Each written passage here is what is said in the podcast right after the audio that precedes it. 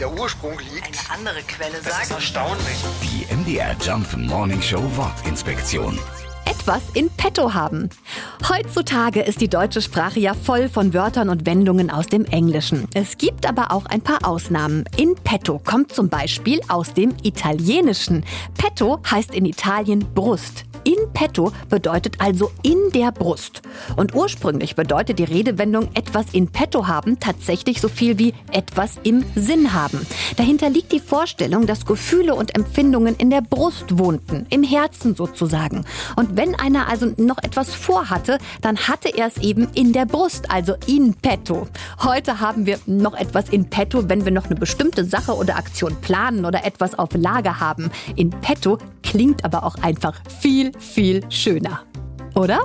Die MDR Jump Wortinspektion. Jeden Morgen in der MDR Job Morning Show mit Sarah von Neuburg und Lars Christian Kade. Und jederzeit in der ARD Audiothek.